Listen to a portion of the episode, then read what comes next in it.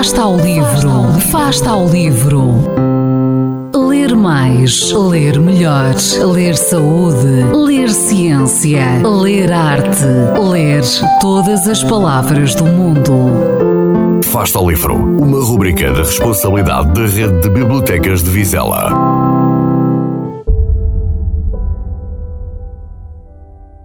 Saúdo todos os ouvintes que me vão ouvir falar de um livro que se chama A Rapariga da Carta.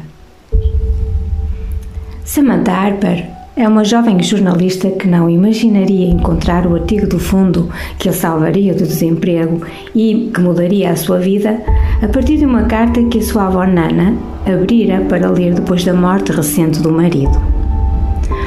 A autora dessa carta é Ivy, e a sua história é de muitas raparigas que acabaram num convento de acolhimento para mães não casadas.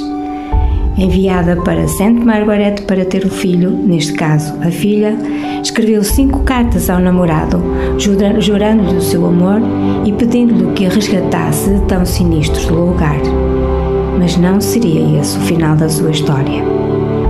Agora, St. Margaret vai ser demolida e Samantha, que na obra aparece com o diminutivo de Sam, tem pouco tempo para descobrir os seus segredos.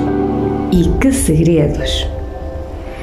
Tendo no centro de toda a história uma das casas para mães solteiras de Inglaterra, onde as crueldades das freiras eram tidas como a expiação de pecados, é fácil perceber que se trata de um livro algo sombrio e com impacto emocional mesmo tratando-se de ficção, é sabido que muitas das cenas descritas têm paralelismos com realidades não muito distantes.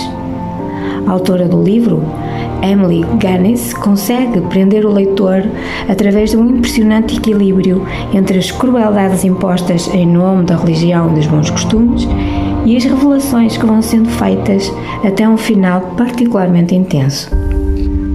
Feito de mistério e intriga, de personagens fortes que abarcam três gerações, a última das quais é da própria Samantha, o livro proporciona uma leitura intensa.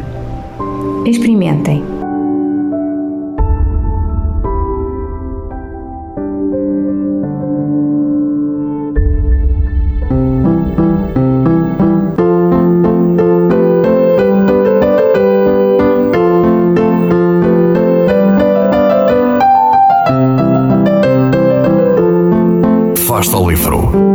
Quem lê nunca está só.